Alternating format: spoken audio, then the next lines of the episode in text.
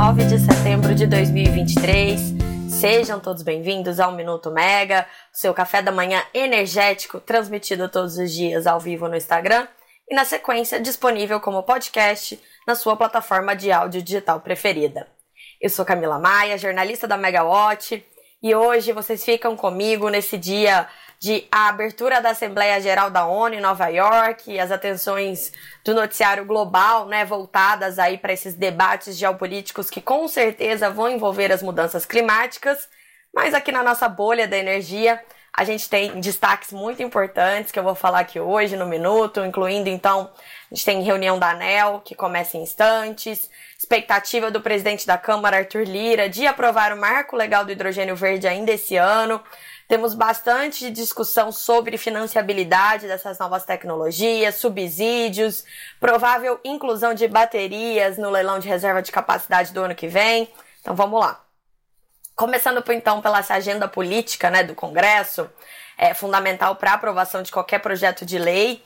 E, e o, o, presidente da Câmara, o Arthur Lira, ele tem dado declarações sucessivas que a agenda verde é uma prioridade agora do Congresso, né, da Câmara, nesse, nesse final de segundo semestre. Ontem ele disse que quer aprovar o marco legal do hidrogênio verde ainda em 2023. Ele participou de um evento que a Confederação Nacional da Indústria, a CNI, fez em Nova York ontem na Bolsa de Valores, a NYSE, é, ao lado ali de ministros da Fazenda, o Fernando Haddad, do Meio Ambiente, a Marina Silva, Estava também o Rodrigo Pacheco, presidente do Senado, e o ministro de Minas e Energia, Alexandre Silveira. É, o Lira ele defendeu então os investimentos em hidrogênio verde para a transição energética, falou sobre a produção de hidrogênio a partir do etanol, um dos grandes potenciais que o Brasil oferece, e diz que é imprescindível então a criação de subsídios para estimular os biocombustíveis.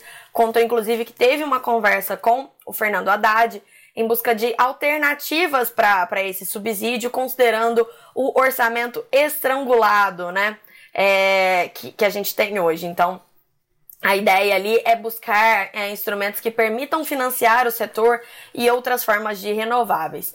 O Lira também disse que os marcos legais do mercado de carbono e de geração eólica offshore também devem ser tratados pela Câmara no curto prazo. Então, mais uma excelente notícia para gente que tanto aguarda esses avanços, né? É, como eu comentei ontem aqui no Minuto, no Brasil, a gente tem muitos recursos naturais que colocam realmente a gente em destaque é, nessa, nessa nova economia verde que, que o mundo está tá, tá desenvolvendo. Até durante a minha viagem na semana passada, conversando com jornalistas de outros países, eles me perguntavam: o Brasil tem hídrica? Tem. O Brasil tem solar? Tem. O Brasil tem biomassa? Tem. Não, não tem uma fonte que o Brasil não tenha, né? A gente tem tudo, até nuclear. O pessoal ficou meio surpreso de saber que o Brasil tem nuclear considerando tudo isso.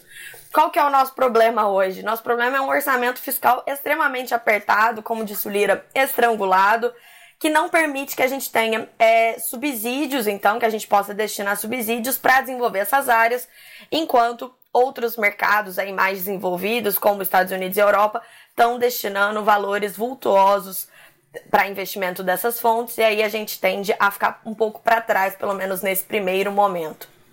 Sem falar que os subsídios concedidos pela conta de luz é, por meio de encargos setoriais, né, tão insustentáveis também.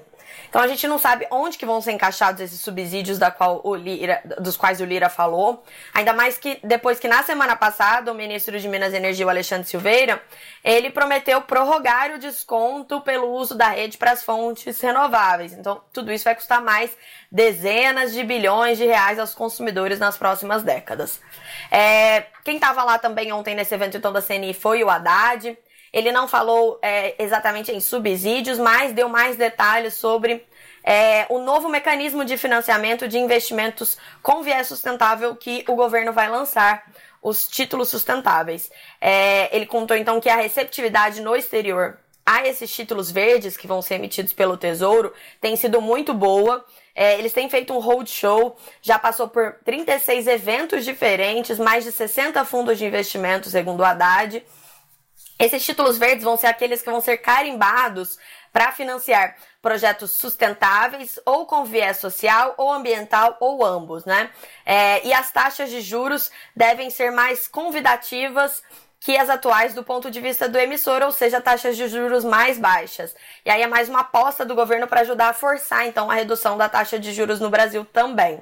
É, o Haddad disse que o Tesouro ainda vai julgar a conveniência de quando colocar esses títulos no mercado e ainda deve ser um montante relativamente pequeno, perto do potencial que eles enxergam, né?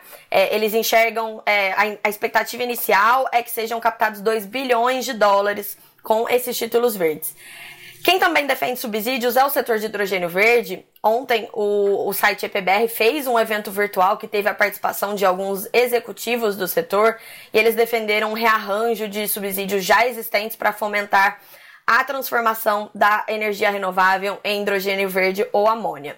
É, o Rodrigo Sawaia, presidente da Associação Brasileira de Energia Solar Fotovoltaica, AB Solar, ele falou que é possível reorientar incentivos hoje aplicados em energia fóssil para energias renováveis.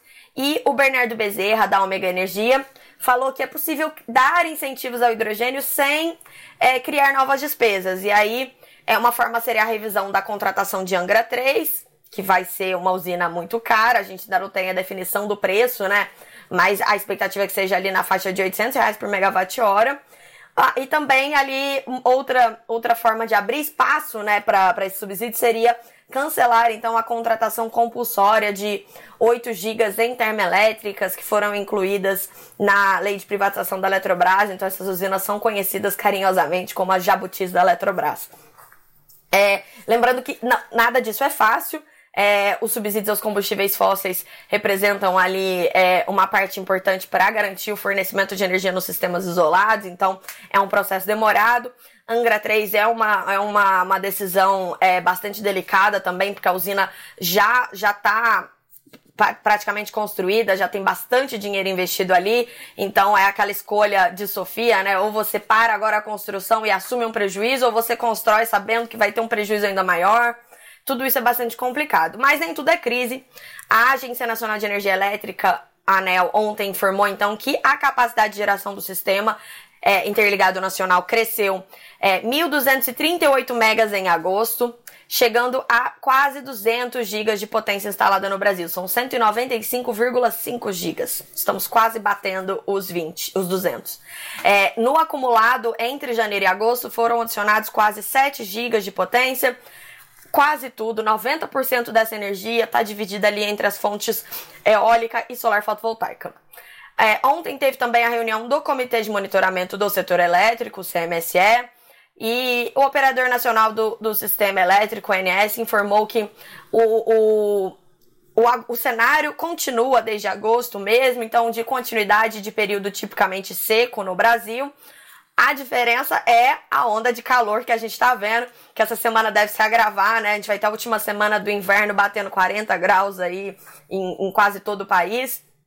Então, essas temperaturas mais elevadas em todas as capitais, elas tendem a subir a demanda por energia elétrica, mas a boa notícia é que os níveis de energia armazenada nos reservatórios das hidrelétricas, ou seja, a água nesses reservatórios, é, esse nível está muito elevado, está no melhor nível de agosto de todo o histórico, 78% do total. É bastante coisa mesmo, principalmente para um período seco.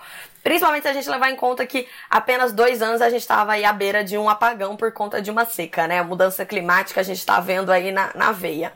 É, falando em armazenamento, a gente sabe que as hidrelétricas são as baterias ideais, é, uma vez que guardar água equivale a guardar energia mas existe também o desafio da gente aumentar a nossa, a nossa capacidade de armazenamento, já que é cada vez mais difícil você construir novas hidrelétricas, principalmente hidrelétricas com armazenamento, né, com reservatório. E a gente vive é, nesse mundo aí de emergência climática em que nunca se sabe como vai ser o próximo período chuvoso, se os reservatórios vão encher ou esvaziar. O desafio é cada vez maior, então a gente precisa de baterias também é, no, no grid, né? Baterias no sistema para ajudar ali a, a, em diversos usos, desde é, atendimento de potência no pico, a, a, estabilizar mesmo a rede por conta dessa inserção de renováveis. É, é uma, uma questão bastante importante. E aí, qual que é a novidade? A Reuters publicou uma entrevista com o Thiago Barral, que é o secretário de Transição Energética do Ministério de Minas e Energia, e ele contou que as baterias e outras soluções de armazenamento podem disputar dois leilões previstos para o início de 2024. Então, uma excelente notícia aí para a galera das baterias. Esses dois leilões, um é aquele leilão que a gente tem falado sempre, leilão para contratação de potência, é, era para ter sido feito, foi feito até agora só um leilão de potência em 2021. Ano passado a gente não teve porque começaram a estudar essa questão da neutralidade tecnológica. Ah, esse ano a mesma coisa, né? Ele ficou postergado, deve acontecer então no ano que vem. E a expectativa é de que diferentemente do leilão de 2021, que só termoelétricas participaram, também possa ter a participação de outras fontes. As hidrelétricas estão de olho nesse leilão, também aí as, as renováveis associadas a baterias. E o outro leilão que pode ter a participação de baterias seria um leilão para descarbonização da matriz elétrica da Amazônia. No caso da Amazônia, então, é, as baterias devem ser agregadas à geração renovável, né, para ajudar a substituir justamente aqueles geradores a diesel que eu mencionei mais cedo. É, então você troca ali o combustível fóssil por renováveis mais baterias. Isso continua sendo caro, é, porém é sustentável, né? Você tem uma emissão muito menor. Então, nessas regiões dos sistemas isolados, isso é bastante importante.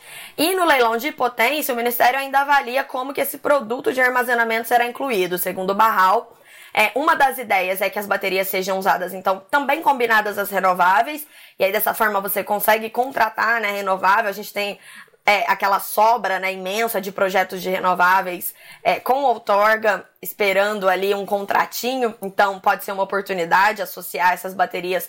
É, pode ser uma usina híbrida, por exemplo, né? Você pode ter é, uma usina que combine as fontes eólica, solar e bateria, seria bastante interessante. Não sabemos se é viável financeiramente, mas são projetos bem legais. E outras soluções também, pode ser que o leilão tenha o produto armazenamento sozinho. É, a hipótese da contratação apenas de bateria. E outras soluções de armazenamento estão em estudo, inclusive como as próprias hidrelétricas existentes, né? A gente pode ter expansão de algumas aí que tem espaço para mais máquinas desde o projeto inicial. E também a gente pode ter as hidrelétricas reversíveis, que são outra tecnologia em uso em grande parte do mundo. É, o Barral disse então que não há data ainda para o lançamento da consulta pública sobre esse leilão de reserva de capacidade na forma de potência, mas ela deve ser aberta esse ano. A gente vai ficar atento porque esse assunto é muito importante, tem muita fonte contando com esse leilão para contratação de energia, muitas termoelétricas aí com vencimento de contratos, então com planos de expansão. A gente tem hidrelétricas também descontratadas, né, de olho aí é, nesse leilão, ou então hidrelétricas querendo fazer aquela expansão que eu mencionei. É, na agenda de hoje a gente tem então a reunião da ANEL, pautas importantes, principalmente a abertura de uma consulta pública que vai discutir a representação do programa de resposta da demanda nos modelos de operação de, de formação de preço e de operação do sistema a partir de janeiro de 2024. O programa de resposta da demanda ele perdeu um pouco a importância desde que o preço de energia foi para o piso, porque parou de ser tão relevante assim você é, mudar, né? É, o horário que você consome a energia. Mas se a gente lembrar, apenas dois anos, o programa de resposta da demanda foi de grande ajuda é, para combater, para evitar ali um apagão, porque é uma forma de você estimular a indústria a mudar o horário de, de, de funcionamento, né, o horário de uso de energia para fora do pico. E, e agora vai ser possível, né, a ANEL vai discutir hoje, você é, vai começar essa discussão, na verdade, né, vai abrir a consulta pública para incluir essa representação nos modelos de formação de preço, bastante importante. Aqui em São Paulo acontece então um evento do Instituto de Engenharia para discutir a evolução do mercado de hidrogênio verde no Brasil, assunto quente também. E voltando à CMSE, saiu hoje, então, é, no Diário Oficial da União, a publicação de uma abertura de uma consulta pública pelo Ministério de Minas e Energia, estabelecendo diretrizes gerais para o enfrentamento de situações emergenciais de é, restrição temporária de fornecimento de energia ou de potencial risco iminente de que isso ocorra no sistema elétrico brasileiro. Em outras palavras, um assunto importante pensando aí na resposta do governo a futuros potenciais eventos como o apagão do dia 15 de agosto. Então, a ideia aí é você estabelecer diretrizes gerais para que o CMSE possa lidar com esses eventos com mais celeridade é, esse apagão do dia 15 de agosto, que ainda está tendo as causas investigadas pelo ONS. Falando em apagão, então, de 15 de agosto, fica aqui o nosso convite para que todos participem do nosso próximo mega webinar da série PSR Explica. Vai acontecer na quinta-feira, 21 de setembro, às 16 horas. Eu vou estar ao vivo no canal da Megawatt do YouTube, ao lado da Amanda Fernandes e do Eric Rego, que são dois super especialistas da PSR, e a gente vai falar sobre o apagão. É, a conversa, então, ela vai ser baseada no Energy Report da PSR desse mês, que discutiu as possíveis causas desse blackout, as reações e apontou ali é, quais os aspectos da operação e do planejamento devem ser revistos. É, é um assunto muito quente, muito importante. A gente ainda não tem a publicação do relatório de análise da perturbação pelo ONS, então a gente ainda não tem as causas definitivas daquele blackout, mas a análise que a PSR faz é bem completa, é bem interessante, então convido todos, espero que possam assistir. As informações estão na bio do Instagram para quem está me assistindo aqui ao vivo e para quem está ouvindo como podcast, a, a, a informação para acessar tá na descrição desse episódio. Eu fico por aqui, eu espero que vocês tenham uma excelente quinta-feira, se hidratem nessa onda de calor e até a próxima. Tchau, tchau.